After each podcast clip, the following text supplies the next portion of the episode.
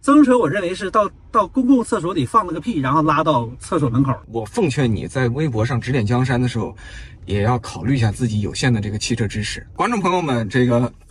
我跟李季老师比比如何？大家好，我是陪大家一起观察电动车产业的依然。今天我们聊一位奇男子啊，在网络上以颜值著称，拥有数百万粉丝，叱咤江湖十余年，对汽车可以说接近一无所知，但却在电动车圈频繁的指手画脚。他的名字叫做李记啊，这是我跟他第二次见面，我在上海接他去吃饭，路上我们就聊了一路。那为什么请他到依然一刻来做嘉宾呢？因为我有这么一个观察啊，十年前在中国跟大家谈论电动车的，主要是一些汽车行业的从业者，一些像我这样由于各种机缘巧合，比较早就关注到电动车的啊这么一些早期作者。再往后几年呢，大家会发现，哎，这数码圈、科技圈的很多非常优秀的朋友也加入到这个阵营啊，开始谈论这个电动车。最近一年，我感觉到电动车是彻底出圈，以至于像李记这样混时政圈、医疗圈的大 V，他也跑过来了。所以通过这个访谈，咱们可以窥一斑知全豹，看到整个电动车和这个社会它是怎么互动的。今天晚上那个请李老师吃个饭，带李老师来上海这个腐败腐败主要是覆盖什么内容啊？腐败什么内容啊你？要是什么娱乐场所，我肯定不去啊。这种地方的话，可能你们这些这个老车评人呐、去那种场所，我是肯定不去的。 哦，这样子的啊。对，是。对你这样的高风亮节，我是早有耳闻，所以今天就针对性的，那个咱们这个速战速决。 OK 啊现在天还亮着，咱们早点出发 OK 早点到达。 OK，、啊，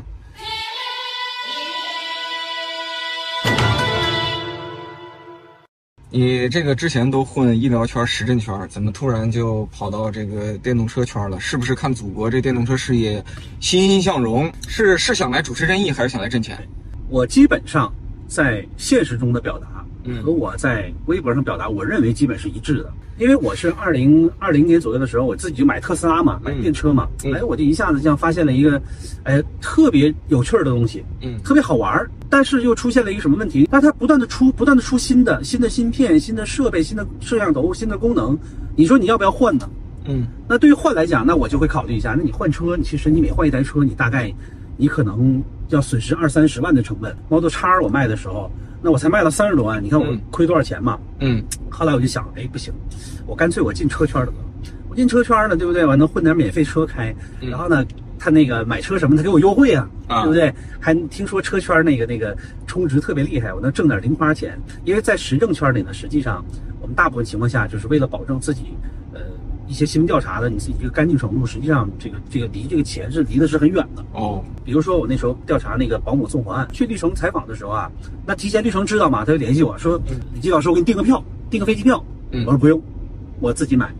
那我呢派个车接你，不用。那我下飞机场，飞机场之后我自己打车到所在地。嗯中午吃饭我们一起吃点饭，不用，我自己到旁边那个一个呃小的西餐店自己吃了个快餐。嗯包括回家都是自己来解决。那这个涉及到一个很重要的问题，就是你的这个立场是不是公正？嗯，我在公开场合就是发微博反复说过，车圈实际上是一个商业这个非常发达的这么一个圈子，跟任何领域都不一样。那其实每一个车评人本质上大家都是商人嘛，是商人的话，那其实都是建立各种各样的商业合作。是但我我个人的觉得，就是跟企业的这种合作呢，大家是互利互互惠，是谁也不欠谁。我是这么一感觉，它不影响我如实的表达在车圈里看到的一些事情。当然，你说有没有绝对的公正，那也没有，嗯那也没有。那你有的，比如说人家就跟这个企业有联系了，嗯那你自然就会不太好意思讲那些不太好的事情。包括你受到某个创始人的精神感染了，你就喜欢他，对呀、对吧？你喜欢你女朋友，你还夸她长得美呢。但大家可能会有一个不同的一个天花板或者说底线吧。嗯你比如说我呢，我我肯定是这个企业，如果说它有问题的话，嗯我肯定是不太好意思会给它辩护，这很重要。嗯还有一个就是什么呢？就是其实每一个人，我认为呢，其实都有被收买的价格。嗯对我们每一个人都有被收买的价格对。那其实我们穷其一生努力的是什么呢？让我们的被收买价格变得非常高。对如果你被收买价格高，那你就会在遇到大量事情的时候，你有选择。嗯。那我不去做那些让我显得很 low 的事情。那现在是不是这个未来这个小鹏？我知道理想不会啊，极客、蓝图、智己、高和，是不是都争相把这个车借给你使用啊？呃，那也没达到那个程度啊。嗯但是呢，肯定是呃，我正常呢，我有的自有这个自媒体呃相相关的流量，嗯也可以呢把这个车车的这些优点呢，嗯把它它的一些特点展示出来，它有正常的一些合作嘛，嗯肯定会有，嗯呃，但我我是目前我个人感觉也不是特别多，哦，这个我也从来没跟这些车企说，哎，咱们一定要合作点什么，今儿这节目之后就多了。啊应该是应该是，个人认为还是带着一种。我到这儿来学习学习，嗯或者说玩一玩，说玩有点不太恭敬这么一个伟大的行业啊，嗯嗯，但总总体来说，我还抱着抱着一个比较放松的心态吧。啊，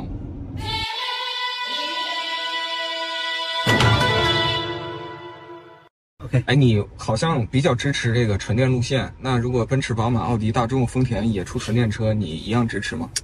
我支持纯电路线这事儿，我认为我是比较轴。嗯我首首先我这个要认认认知自己啊。嗯但是呢，其实你说认定纯电路线呢，也是绝大多数车企认定的这个路线。很多车企已经设定了这个燃油车的这个退出的时间表。但是有很多人都说，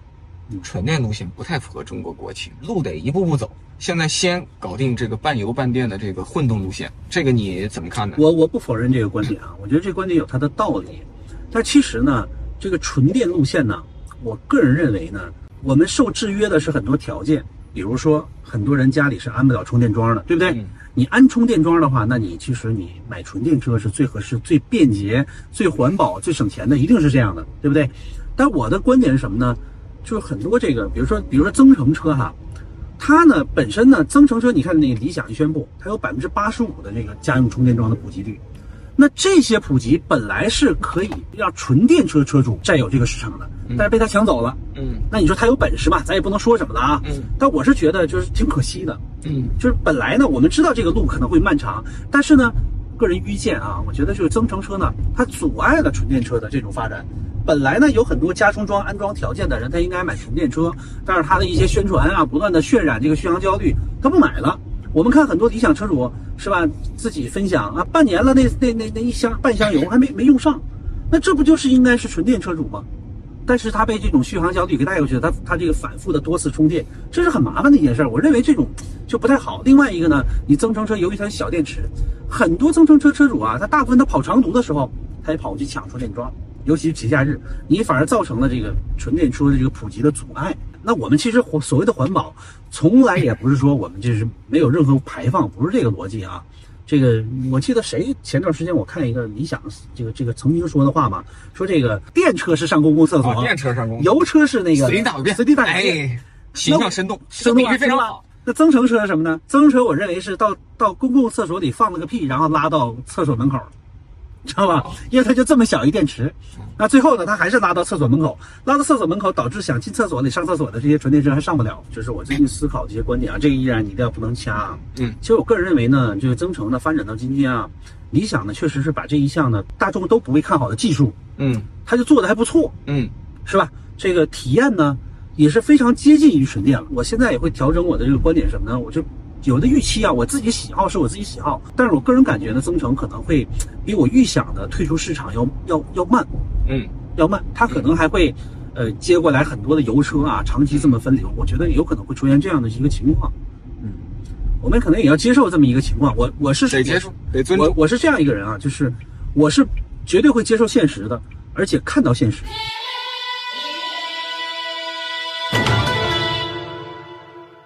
李记，你平时开什么车呀？现在家里几台车？嗯，我现在家里面一台极氪零零九，哦一台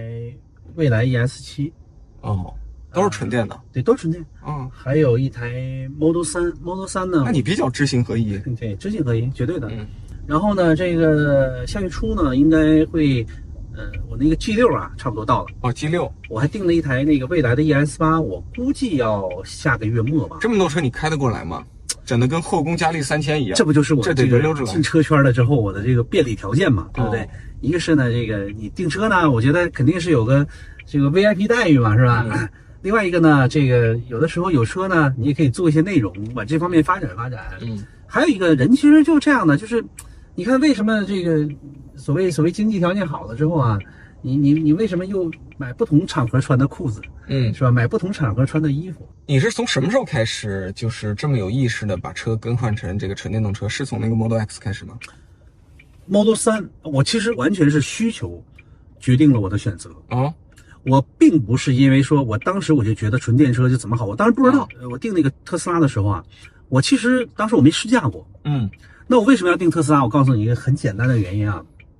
我认为电车省钱。我当时我那个油车是那个奔驰那个 GLE 四百，嗯你想那个车的耗油，对不是对？百公里的话，起码得个十十十五六个油，那其实差不多每天我都要两百块钱油，嗯，差不多这样。但是换了纯电车之后，你会发现，每天就十块钱油，十块钱电费，二十块钱差不多了。少一数量级，对呀、像我这种家庭，我觉得纯电呢，对我来说，这个这个最节省家庭的这种运行成本，嗯，这是我第一个考虑。第二个呢，当然有这后来接触之后呢，你会发现它不用油之后，它这种环保优势啊，还有一个就是你再也不用去加油站了，这嗯对我来说真的是一个，对对生活我认为是一个非常大的提升嗯啊，是这么一个契机来的。我基本上是由于需求，然后呢来决定我去干这件事儿。你要说我多喜欢车哈、我其实很少开车，我很少开车，哦我每天要思考很多事儿，是我刷微博、看东西是吧？包括跟人打电话，这些开车我我做起来就比较难。我觉得你这这个对车的态度特别像汽车行业的很多的这个高层，甚至 CEO，他们也忙，然后也很少开车，但是在那个车型做造型啊，做这个各种产品决策的时候，他们却拥有拍板权，其很少摸方向盘，但就是拥有拍板权。看来我是这个跟管理层的一个档次了、啊。是的，所以你呀、我奉劝你在微博上指点江山的时候，也要考虑一下自己有限的这个汽车知识。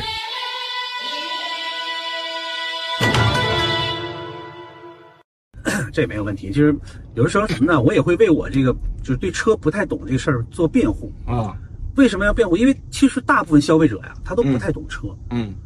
我我记得当初我这个在十几年前的时候，我买个宝马五嘛，嗯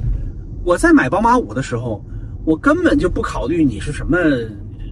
什么多连杆儿啊，什么嗯双叉臂啊，你什么的，嗯我我根本就不考虑这些东西。是，我就觉得，那我那我的梦想之车，我就觉得到我这个年龄段，我开宝马五最好，嗯显得很帅气，是吧？嗯啊，出行很有面子。包括我后来我的原则是什么呢？我就是我一定要不要成为车的奴隶，车是给我服务的，嗯这辈分儿必须搞清楚啊。好多人我跟你说就搞不清这辈分儿，嗯那我认为车对我对于我来说呢，它主要还是一个交通工具，它是服务于我的。我不想把我的时间浪费在这个车的身上。会觉得现在粉丝多了很有压力吗？说错一句话给人笑话，我跟你说啊，这个这个偶像包袱，我之前说过嘛，我进车圈的一个很重要的因素就是车圈流量低，嗯车圈流量太低了。嗯我跟我告诉你，我进车圈最近密集的时候啊，嗯每天也就是三四百万的阅读量，啊但是讨论时事的时候，一整就一两千万，非常吓人。流量高其实风险是非常高的，流量低才是件好事儿呢。这就是什么呢？老司机开车越开越小越越胆儿小嘛，就是一样的。原来我天天在做好事儿，也没错，车圈里的这些是吧？车评老师啊，车迷老师啊，都都是比较温和哎对，都是人家都是有真本事的人，哦。有知识，能讲出东西来。近朱者赤，你也想跟我们这些优秀的老师学学？对呀、都是啊首先大部分人都是那个那个学历高，对不对？啊然后呢，好多理工男人是有真才实学，哦，人表达那些东西，人家做那些事儿，那是真的可以这个促促进这种这种时代的发展。你这个圈子很有意思，啊，我觉得啊，比那个这个文人的圈子呢，这个这个大家天天无病呻吟，怎么不搞这些东西？但是我我之前有在医疗圈儿也非常好，那些也是很高知的这种圈子，大家可以互补嘛。这里就引申到就是比如说，大家有有人说，哎，李欣你文笔挺好啊，说实话我文笔一般。但我表达肯定是逻辑是可以的，但我并不觉得我文笔好。你这都说我文笔好，给我一种感觉好像是本来我是嗯踢这个英英超的，我突然跑到这个中超是吧来踢踢球啊，好像这边的这个都文笔都不行。但后来我发现不是这问题，因为大部分在车圈里这些这些老师们呢，实际上他的文笔主要主要是用于什么呢？用于这种技术的描述。人家是真有真才实学，人不需要那些花拳绣腿。嗯可能这种情况下，大家会觉得，哎，你相对来说你在某一个方面会略好一些，并不是真实的我的水平高，不是这样。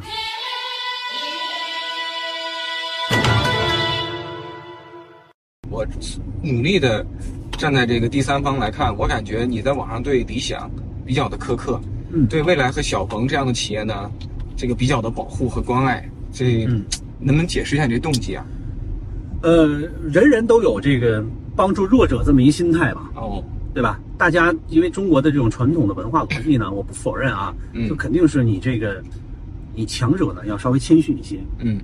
这是我第一个原则。第二个呢，在我进入车圈的时候，今年三三四月份左右，那理想当时它的流量非常大，它就会不断把理想的这个内容啊，它推到我面前。嗯哎，它总上一些热搜，对吧嗯？啊，然后你看得到，看到的时候，那你就会自然的评论一下。每一个自媒体人肯定，你说不追逐流量哈，那这个是不可能的，啊因为大家都愿意去聊热点话题。是你就看那个街头巷议，那些路边的那个那个公园的大妈大爷，他也在聊最新的社会热点，是。都是一样的嘛。我感觉你有一个帖子特别火，就是摆事实讲道理，很长篇大论的把这个理想给抨击了一下。那个帖子我感觉堪称理想在最近半年舆论的一个转折点。在那之前是昂首挺胸，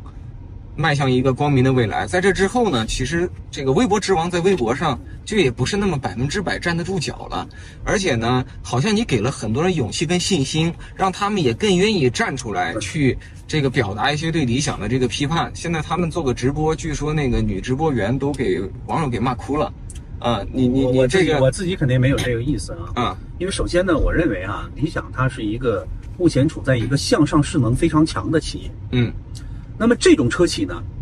它也许会犯错，嗯但是它弥补错误的能力非常强。嗯那其实在，在这件事情上，也许我指出它的某些我认为有问题的地方嗯，他、自己发现了之后，他会快速的弥补。嗯，所以其实并不会对这个企业你说有什么决定性的影响，完全不会。那但是从这个事儿上来讲呢，我所有的该说的话，我觉得我都说完了。嗯我当时就是觉得有些事儿吧，就看不下去啊，因为就觉得你这个，你是不是给车圈啊，你带来了一些不良风气？我举个例子来说啊，比如说看到它那驱动电耗，嗯那其实这个事儿是非常简单的一个事儿。我们开一个车的时候，究竟是驱动电耗还是这个整体电耗更能反映这个车的能耗？嗯那一定是它的整体电耗嘛，嗯，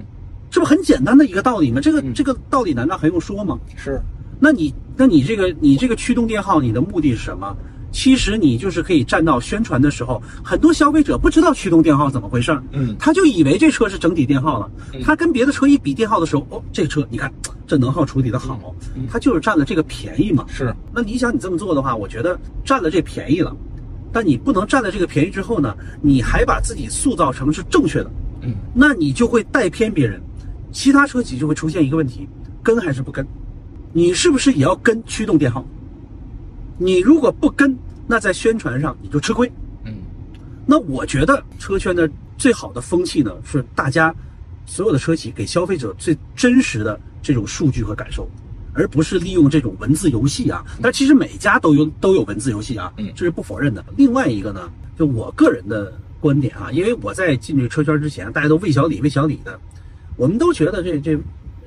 理想、小鹏、蔚来就是像三兄弟一样啊，嗯，但后来我了解的事情不是这样啊。嗯当时我就会觉得，别人困难的时候，那你真的要拉一把，嗯你在别人难的时候绝对不能去踩。当时我看到的时候，四月份、五月份，那小鹏未来是非常艰难的时候，嗯它有各种各样的原因嘛，对不对？车型切换呐、或者说宣发不力呀、或者说自己的节奏没把握好，你你你所有新势力，你看啊不可能，你说你一上来你就是石头缝子蹦出来的孙悟空，你上来你就有皇位继承，不是这样，大家都会遇到一些难处。但是当别人遇到难处的时候，我认为是应该帮一把忙。啊我后来接触到车圈里头，我也知道很多车企有困难的时候，那大家互相通气儿啊。比如说，我知道那个，你像那个雷军做小米汽车，那他有的时候他就请教了何小鹏很多事情，嗯都是去帮助他。我认为这种氛围其实挺重要的啊。我们可以竞争，但是不应该互相踩。当时我觉得我不想再评价理想他的一些言论的这个究竟是怎么来来来定性啊。但实际上呢，我们大家内心都有一个个人的评判态度，你会通过舆论的反应来发现它究竟是什么样。呃，跟理想呢，我指出它我个人认为它的一些不良问题啊，但我仍然肯定它对车辆的制造和设计，以及呢它这个呃做这个车的一些一些理念，我是绝对肯定的。我绝对把它和我的个人喜好要分开来看。我把这个事情我其实分的是很清的。你如果不分清的话，其实你就会陷入到一种逻辑，就变成你恨一个企业了。对我绝对不会这样做的，我也我的动机也没有这这样一个动机。但其实你放到一个企业常规的认知里面，它其实不太容易分辨出这种动机。对你比如说几年前啊，就是大卫骂我的时候，嗯那我也很愿意把它理解为他受谁指使，境外势力，是不是？为什么呀？因为这样呢，就会给我自己一个道德上的解脱，我没有问题，这是一个这个暗心理暗示嘛。那理想它也很容易就是把我列为什么呢？这是个理想黑，嗯，呃，帮别的企业做事儿了。他这样就能给自己一个心理暗示，就是我没错。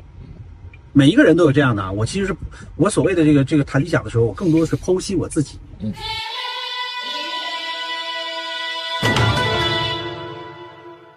你之前在网上一直说你是这个颜值博主，我咋就没看出来呢？哎呀，这个这事儿对着这个摄像机，你也没什么好这个给自己辩驳的，我觉得。依然，你这个眼睛啊是什么时候出眼疾的啊？首先呢，这个李毅老师的颜值呢，确实还是很高的 啊，对不对？你车圈里你这些比一比，是不是那些车车企的高管挨个咱拉出来溜一溜，是不是？咱们大家可以来一个选美比赛嘛，是不是？说包括那些车评老师，咱可以比一下，你随便拎几个，是不是？咱比一下嘛，年轻他有年轻的优势，观众朋友们，这个我跟李季老师比比如何啊？嗯，是吧？孰孰美啊？搞个弹幕但啊！这这个呢，有的时候拿自己开涮吧，嗯，开开玩笑。有的时候呢，因为你看我这人设呢，就把自己拉的就挺高了，嗯，很我我说过哈，就是你在这种大的环境里啊，尤其是经常参与热点事件啊，你粉丝一多，你会不由自主的给自己进行一个人格美化，哦，你会自己想说，哦我就正义的，这个这个是有这个是容易上瘾的。嗯我我以前总结过，这叫什么呢？这叫大 V 妄想症。嗯就你长期你的粉丝呢，总会夸你，你又不断的筛选，你去拉黑他，但凡是这个违背你都拉黑掉，那你就会生活在一种什么呢？然后你圈子相对封封闭，生活在一种大家都夸我，我说什么都是对的，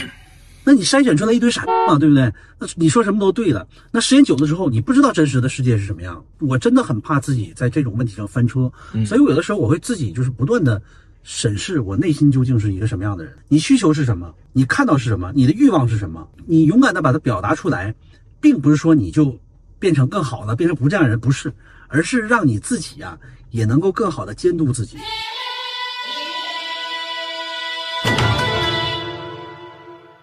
那最后一个问题啊，就是你平时是作为自媒体人活跃了这么久，你怎么看待这个时代的这个大企业的这个公关？如果你去看这些企业的公关的话呢，我们现在很少听到有人说哪个企业的公关好，我们只听说哪个企业的公关强，但是我们听到非常多的企业公关垃圾、恶心。这个公关是不是在这个时代遇到了一个很大的集体挑战呢？哎，这个问题比较大哈、嗯 这个公关部呢，它目前起到的作用，就究竟给怎么给它定位？嗯它是不是一个灭火员？它还是说这个一个给企业这么一个宣传？它又跟很多部门的这个内容又有重叠啊！我现在进车企，我才呃接触车企，我才知道，其实现在现在的公关部呢，就我而言啊，我个人的感觉呢，可能第一个呢就是如何把企业的品牌更好的是吧宣发出来，是吧？啊第二个呢是怎么样，就是在应对企业负面新闻的时候，如何尽量的保护好企业的合法利益不受伤害。我注意我说的啊，是合法利益，不是给企业掩盖它的问题，这两码事儿。这两码事儿，但是它肯定也也要进行一些掩盖嘛。但但是你现在放到这个目前大环境啊，有的时候掩盖是掩盖不住的，你不容易掩盖住的。是，你不像但那总要试一试，在那个位子上。你传统媒，你现在是一个一个什么时代？你你消费者人家发一个东西什么，人自己就可以发，人甚至可以在一年几年时间里没完没了的揪着你。嗯咱们说特斯拉那个维权女车主，那不就是吗？那你应对这种情况，每一个企业，那你可能做小的时候，你遇不到这种问题，那你一定会在发展的过程当中遇到这类问题。那这类问题到时候你怎么解决？那我觉得那就是所谓功夫在身外了。你看那些那些大人物的保镖，那他天天他真的去打架吗？他不打，他他十年他一年他打不了一回架，但是他功夫在身外，他的训练当中想获得能力是一旦打我能打赢你，而不是我天天去打。公关部啊，那我觉得他其实磨练的东西就是在没有没有出现问题的时候，那我不断的去学习，具备这个处理问题的能力，怎么样给消费者呢这个带来一个很好的这么一个回应，同时你也能正向促进这个企业的发展。你会提前帮企业考虑到，哎，别的地方会出现什么问题了，我告诉企业我们哪些东西我们提前就要做好。那你这个就是对企业的一个正向促进，这我认为也是公事部的一个一个重要的责任。我个人感觉，公事部千万不要把自己的职能停留在什么呢？我第一个删稿，你删不过来，你可能他不得不这么做，但实际上他删不过来。第二个呢，也不要说不要说就做那种泛泛的宣传，要做有效的宣传。什么什么是有效的宣传？这个是一个非常大的话题。但总体来说，我就是觉得你要让你的受众能够感知到你这个品牌，长期的宣传呢，能够树立这个品牌在消费者当中的心中的一种形象。其实我认为做的比较好的公关，实际上是帮助企业完善自身，防范问问题，而不是说你到时候怎么处理。如果说到时候遇到问题，那已经说明我认个人认为啊，这公关部肯定是有失职了，正常就不应该出现这个问题。嗯，尤其是重大的这种这种问题，甚至你谈到这个这个这两天说那个理想汽车起诉理想汽摩店这个，那我认为这个你法务部、你公关部就没有提前预判到这个可能会对企业造成一些负面影响。我觉得他们如果真的要起诉，首先这个事情起诉一定要很谨慎，因为很容易被公众解读为恃强凌弱。对，然后如果说他们内部已经充分研判过了，认为有起诉之必要，可能在起诉的时候，一个对外的适度说明就很必要。现在他们自己给了自己的说明版本，但是落后了三天。嗯这三天实际上全网已经认为这个事情非常不体面了。其实以前我自己也在企业里参与过公关工作，其实很多时候大企业你对公众里的任何一个个体去起诉要非常的谨慎，因为非常多的时候你会赢了，可能会赢官司嗯，但你会输掉人性。是这样的，是这样的。所以不到万不得已的时候，尽量不要动用这样的手段。从我的角度呢，那我还是愿意帮助一些我认为有价值的企业，嗯，我帮助他成长，我也跟着他共同成长，是吧？然后还能混点免费车开，是吧？哦混点零花钱儿，嗯多好的一件事儿嘛！是是吧？李季老师是愿意剖析自己的内心的，是，向李基老师学习嗯啊！我以后也这个好好的总结一下自己的内心。今天咱们就先聊到这儿，好吧？行，谢谢依然，谢谢依然啊，上去吃饭啊，OK OK。好，拜拜。